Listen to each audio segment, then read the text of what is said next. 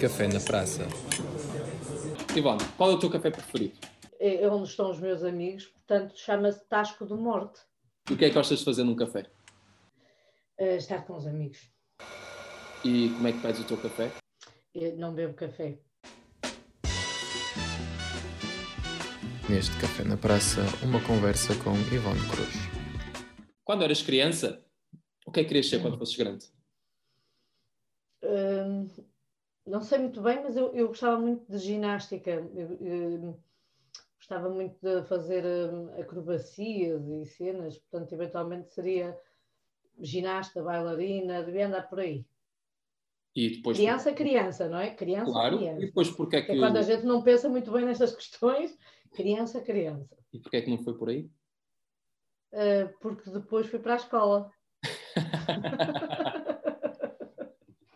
então, de ginástica, ou de ginasta, até uh, teres a link, foi um longo percurso.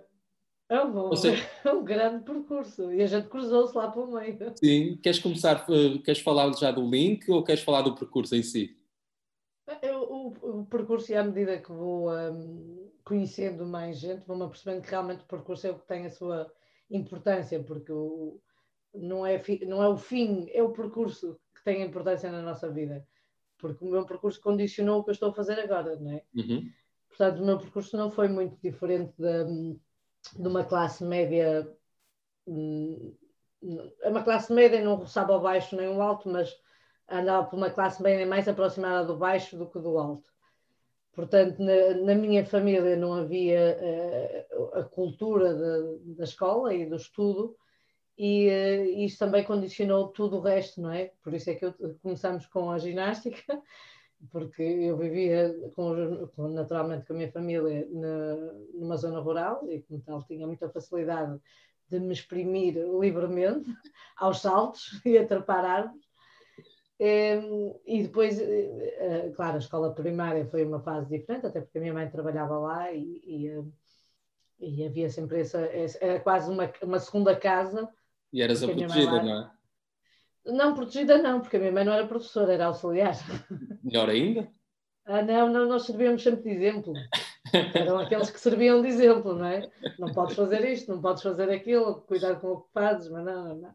O que não significa que eu não tenha tido as minhas traquinices ou que eventualmente quando que levava uma reguada não fosse no intervalo procurar a minha mãe para chorar um bocado. Depois eu queria ser professora. Pois. Queria ser. É, acho Todos que, tivemos eu... essa fase, eu sei que queria ser professor, bem ou mal. Claro. Por mais de 5 minutos uma... ou um ano, depois há aqueles é, que uma identificação ou até uma admiração, não é? A admiração pelo, pelo professor que nos ensina coisas que a gente não sabe e que, e que é o nosso segundo pai ou segunda mãe, porque é o adulto que representa uma quantidade de coisas que normalmente são os pais que representam, mas a autoridade. E depois, quando começamos a ter vários professores, até acaba por ser engraçado, não é? Que acabamos por ter aqueles que gostamos mais, os que gostamos menos. Exatamente. E nessa, e como efetivamente na minha, na minha família não havia muita eh, orientação para o estudo, não porque eles não quisessem, mas porque a vida eh, assim ditou, que a família fosse desse género, não é? O meu pai era analfabeto, surdo, portanto, eu vim de uma condição completamente diferente da maior parte das pessoas e igual a outras tantas, porque há outras famílias na mesma condição. Cresci com dois irmãos, cresci meia Maria Rapaz, Pronto, é aqui uma, um conjunto de coisas. Meus irmãos foram trabalhar muito cedo, com 13 e 14 anos, naquela altura, não é? Hum, portanto, tudo influenciou, tudo isto influenciou. Mas o facto da minha mãe trabalhar na escola provavelmente eh, influenciou mais. Depois do Montal, uh, o grupo com quem eu andava, todas elas queriam ir para a universidade. Portanto, esse assunto começou a surgir. Eu comecei a dizer à minha mãe que queria ir para a universidade a minha mãe sem perceber como é que eu ia para a universidade, porque depois é o alojamento, é a casa, é essa coisa toda, e pronto, e fui. E nessa altura eu candidatei-me a quê? Ao que a minha média dava. Portanto, a minha organização para entrar na universidade foi é o que for, o que der, e é assim que eu vou porque não havia orientação, não é? Uhum. Eu não tinha essa orientação familiar, tipo, olha, vai por esta área, que é esta área que é que é. Mas naquela altura entrei em educação da infância, um, fiquei pasma da vida, não imaginei quem ia entrar, muito menos em Braga, porque era um sítio que realmente eu, eu gostava de ir. Entrei em educação de infância, andei um ano, mas uh, logo nos primeiros anos há aqueles estágios, não é? E os, com crianças. Ah, não estágios, a gente vai para o infantário. E eu fui, acho que foi na primeira ou na segunda vez, e, e quando tive a canalha toda em cima de mim, eu percebi-me que não era, não, não era, era para ti. não era para ali. Mas não sabia para onde era, porque não, não havia, lá está, não conseguia conversar muito bem com ninguém que me pudesse orientar. Depois era, era quase, eu entrei com 17 anos, que é aquela passagem dos 17 para os 18, não é? Uhum. quem entra com 5, depois sim, tem. Essa, essa questão. E, portanto, ainda era uma miúda, muito imatura, ainda me faltava, faltava -me eh, alguém que me orientasse e, e, eu senti sempre essa falta, mas depois fui-me descobrindo e fui-me construindo, não é? Mudei de curso e fui para português-francês, porque tinha lá amigas e achava que, pronto, que afinal era professora, afinal era mesmo, o destino estava, estava traçado, eu falava bem francês e, eh, e fui para, para esse curso e nessa altura também, nós, eu entrei em 99, 2000, portanto, nessa altura também já, já andava uh, uma certa crise no, no, meio dos professores também, no ensino. Sim. E eu também já ouvir essas coisas todas, mas eu, para além disto tudo, ainda tenho que batalhar por uma. Então mudei outra vez de curso. Uh, e, e, entrei em Ciências de Educação, que me dava, que me dava também uma perspectiva da, da área da formação para o setor empresarial, que sempre foi que não sempre foi, passou a ser, num determinado momento, uh, algo que me despertou interesse. As empresas, o, o, o, formar as pessoas para trabalhar em empresas, a parte mais técnica, mas dentro da, da perspectiva humana da, da, das empresas e do cuidado que na, na, altura eram os recursos humanos, depois passaram a ser colaboradores e hoje em dia são as pessoas. É? Hoje em dia fala-se em pessoas, já não se fala nesta, nisto tudo. Portanto, o percurso foi esse. Depois andei ali um bocado aos trambolhões, porque eu trabalhava e, e trabalhava full time.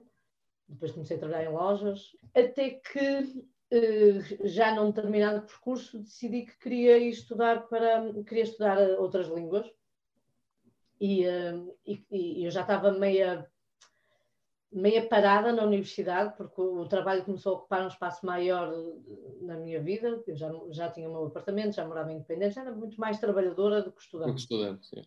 É, só que a, a, aquela ideia de que eu não, eu não posso ter-me esforçado tanto durante este percurso todo para tirar uma licenciatura e ficar aqui pelo meio do processo.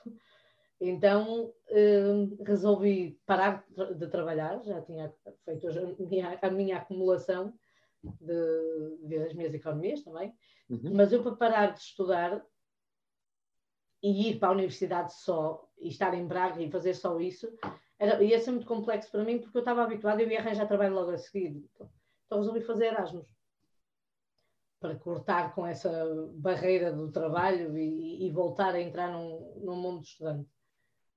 Depois, quando voltei, fui, voltei para a universidade já e, uh, e acabei o curso. E no final do curso uh, decidi também ir para a Inglaterra para um, estudar inglês e para acabar o meu relatório de estágio em Inglaterra, porque eu fiz uma, naquele ano, foi em 2006, acho que eu fiz, em 2007, não me recordo, eu fiz uma. O meu relatório de estágio era sobre um, um, tema que hoje em dia é bombástico e que naquela altura os, os, professores não queriam que eu fizesse sobre aquele tema porque era um assunto que ainda não era interessante, que era sobre o e-learning. o, o meu tema, eu nunca mais me esqueço, porque realmente para mim fazia todo sentido e fazia todo sentido que fôssemos por aí. E chamava-se e-learning realidade ou ficção. Isso em 2006, não é? Como é que ficou esse relatório? O relatório foi, o relatório ficou, ficou bem feito. Um, uh, na altura era uma completa ficção, as pessoas não tinham uh, sequer vontade, aliás, tinham receio. Na altura havia receio que dizia-se muito que, que, não se podia substituir o presencial, que era muito importante estarmos em contato com as pessoas eh, e, e, que o que iria acontecer era um sistema misto muito mais o blend learning, é? uma parte presencial e uma parte virtual. Eu creio que nessa altura o e-learning era mais usado naquela de, de repositório de documentação de trabalhos. Exato, é verdade, era exatamente isso. Mas a minha perspectiva do inquérito não era essa, era na, na perspectiva da educação e da, e da aprendizagem. O que hoje fazemos virtualmente, ter cursos virtuais, aprendermos virtualmente, mais do que tudo, eu, eu entendia que nós, com a tecnologia a evoluir, que era por aí, e queria provar essa tese, no fundo. Acabei por ser eh, prejudicada na, no, com a, um ponto na, na, na tese final, porque a professora, a minha coordenadora, não eh, achou muita graça ao facto de eu ter ido para Londres fazer o relatório de estágio e não consultar a bibliografia recomendada, que era a bibliografia dos professores. É? Eu usei uma bibliografia completamente paralela àquela e, eh, e, e lembro-me dela no final dizer: Está contente com a sua avaliação? Eu, não não estou contente, muito menos que tenha essa, essa visão da, das coisas. Não é? E como é que entrou o, como é que a Link apareceu no meio disto tudo? Isso é, isso é, isso é outra conversa. Um, o Link é um espaço de pessoas, estou bem é no meio delas, um, na, mas antes de abrir o Link, quando eu me despedi do último emprego para fazer isto, uh, não era isto que eu queria fazer, não era, não era um co-work antes de ser co-work, era uma winery, uma casa de vinhos. Depois, ao, ao fazer o plano de negócios, eh, cheguei à conclusão que o investimento nessa área ia ser demasiado alto, mas a ideia de poder estar dentro de projetos e de negócios agradava-me, de conhecer pessoas que tivessem com ideias diferentes. Nas pesquisas chega, chegamos ao co-work e, e este modelo de, de, trabalho colaborativo, e é onde eu estou agora. E tem corrido bem. Resumo. e tem corrido bem tem corrido bem. O potencial que este espaço tem e irá chegar numa altura em que a cidade for mais movimentada. Mas nós crescemos imenso também, somos o maior espaço do distrito, já éramos, e na altura, eh, aliás, na altura antes de eu abrir este espaço, alguém me disse uma coisa assim muito, muito simpática e controversa. Epá, mas para que é que vais abrir um espaço de coworking em Viana eh, se isso não resulta? E sabes quem é que me disse isso? Tu não tens a noção, pois não, mas a pessoa que me disse isso foste tu. Eu? Numa, numa esplanada do República. Estavas sentado e estávamos a conversar sobre isto, o que é que eu ia fazer da vida, e disseste, ah, mas o espaço com work em Guiana, essa não resulta. Não lembro disso. Essa pi não resulta. E eu perguntei-te o seguinte, eu ainda hoje conto essa história muitas vezes. Uh, mas quando tu abriste um espaço de co-work, como é que foi? E tu disseste, mas eu nunca vi um espaço com eu. Exatamente. Nós temos que ter esta capacidade de arriscar, de analisar e de fazer. Uh, obviamente não é contra tudo, não é? Não, não vamos abrir um negócio contra tudo. A, a, perspectiva, e depois quando eu, quando eu fiz esse plano de negócios e, e quando andei aqui por Viana a, a, perceber algumas coisas, a analisar, eh, claro, hoje se abrisse, analisaria de outra forma, embora não esteja nada arrependida da localização, porque é uma localização central e é ótima. Uh, o edifício tem características uh, muito boas também, porque nos permite dividir isto por andares, mas a aprendizagem leva-me a outras coisas, leva-me a perceber outras coisas uh, que eu faria de forma diferente. Mas abrir o link foi uma, algo natural para quem gostava também de ter o seu próprio. eu sou freelancer aqui dentro também, para além de ser proprietária do link, eu também faço apoio a projetos. Há quantos anos é que trabalhas aí no centro, no, no, no Link? No, no... Link? O Link abriu há quatro anos. Há quatro anos, não é? E que evolução é que sentes? Não, não de, da empresa em Pá, si. Se mas... não tivesse havido o Covid, a evolução era muito positiva. Eu não estou a falar do Link em si, eu estou a falar da própria cidade em si. Da, da tal. Ai, na cidade? Não, no sentido em que, repara, pegando aquilo que eu te disse, hum. e nem me lembrava do que te tinha dito, e agora? Claro, não te lembras porque isso teve importância para mim, para ti não, não era uma. Não, não era, não, mas repara, eu disse isso em função daquilo que na altura eu pensava, e de certa claro. forma também, de, de, certas eh, áreas que podem não funcionar na nossa cidade, mas felizmente há sempre alguém que teima em ir para a frente e, e avança. Uh, Sentes que há mais vontade, há mais pessoas a arriscar ou continua? Eu, pelo menos, eu sinto que ainda há demasiada gente a ir embora cedo demais. Bom, uh, há, uma, há, uma, expressão que a minha, que a minha mãe usava e que eu, eu retenho bastante, a culpa morreu solteira. Portanto, ninguém quer a culpa de nada. Uhum. E é muito fácil nós atribuirmos a culpa a tudo e tendencialmente é à política. Uh, e depois a política é às pessoas e depois é aos outros. Nunca uhum. é a nós. A culpa está sempre fora de nós. Portanto, eu acho que se eu, eu neste momento assisto, e como espaço co-work tenho esse privilégio, de assistir a, uma, a, um, a um retornar de pessoas para a nossa cidade. E essas pessoas vêm, uh, por um lado, à procura da, da, da, de, um, de, um, dos conceitos hoje em dia mais vendidos para atrair pessoas, mas que no nosso caso não precisamos de vender porque nós temos, vem à procura de qualidade de vida, eh, vem à procura de segurança e vem à procura de não estar em cidades grandes. Qual é o problema? E esse é um tema que eu tenho falado imenso, que, que se prende com a retenção do, do talento. Atrair uh, talento, naturalmente a cidade atrai. Uh, embora haja muito trabalho a fazer nesse sentido, sobretudo uh, nas estratégias de marketing e de promoção, em feiras internacionais, que também assisto, que também as vi, hum, mas precisamos fazer mais. Não, não podemos ser tão tímidos. Uhum. Se eu uhum. fosse tão tímida a fazer, um, a fazer a mesma coisa que a cidade tem vindo a fazer, eu não abria um, o maior espaço do distrito. Abria uma salinha e ficava ali à espera que as coisas acontecessem. Nós temos que ser ousados, na minha perspectiva, obviamente, e isso é, é a minha perspectiva baseada na minha vida toda e na minha forma de estar. Ousados arriscados e, e, e acreditar que, que, que há uma mudança. Viana tem potencial. Eu vivo dentro de um ecossistema à parte, porque tudo o que acontece aqui não é propriamente o espelho do que está na cidade.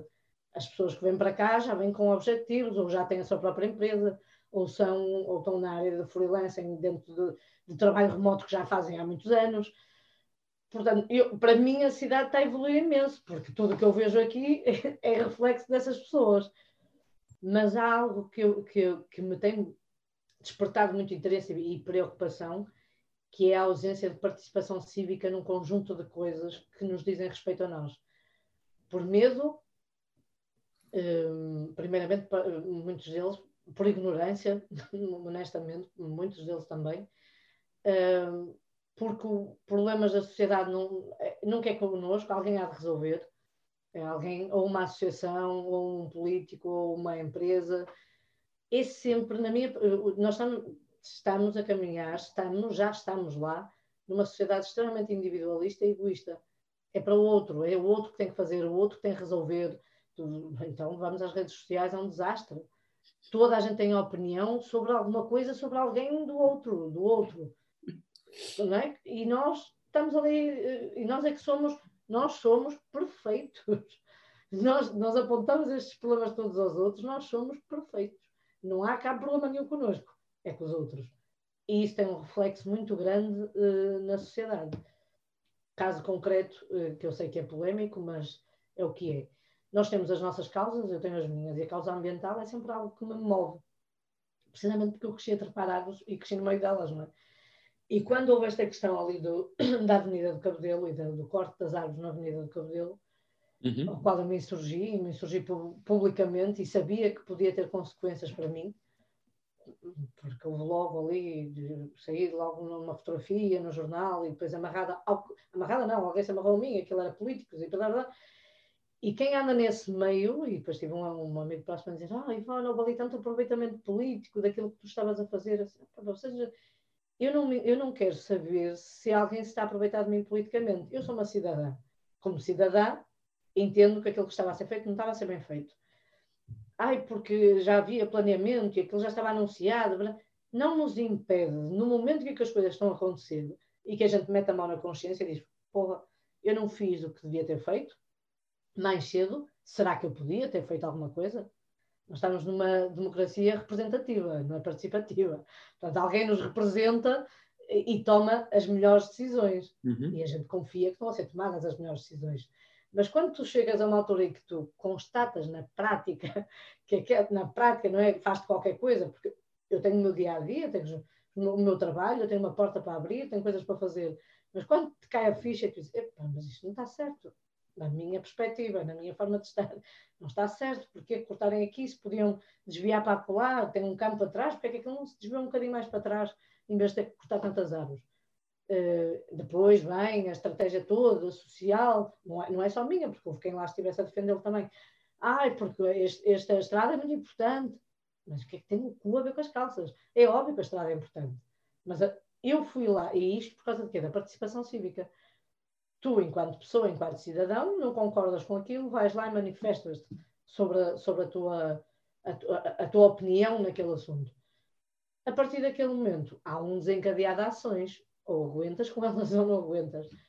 E a seguir daquilo, houve uma, uma Assembleia Extraordinária, a pedido da Associação de Moradores do Cabedelo, à qual eu não faço parte, mas conheço as pessoas, e estavam lá, e eu liguei para saber, eh, liguei para a Câmara para saber eh, como, como poderia participar nessa Assembleia Extraordinária, porque nessa Assembleia Extraordinária iam ser prestados esclarecimentos adicionais sobre o trajeto, como é que as coisas iam fazer, blá, blá, blá.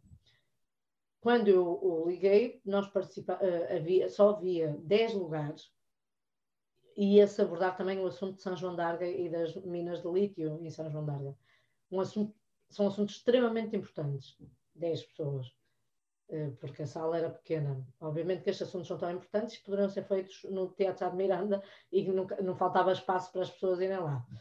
Mas, na minha opinião, nem sempre se querem que estes assuntos sejam discutidos é? publicamente, porque depois as pessoas insurgem-se e, e participam. Mas a verdade, verdade, verdade, verdade é que cidadã, cidadã, oh, estava eu e estava o Carlos, que é o, o dirigente do movimento anti-lítio Serra de resto, estavam uh, políticos, que, que, são dos partidos que lá estão, e estavam jornalistas.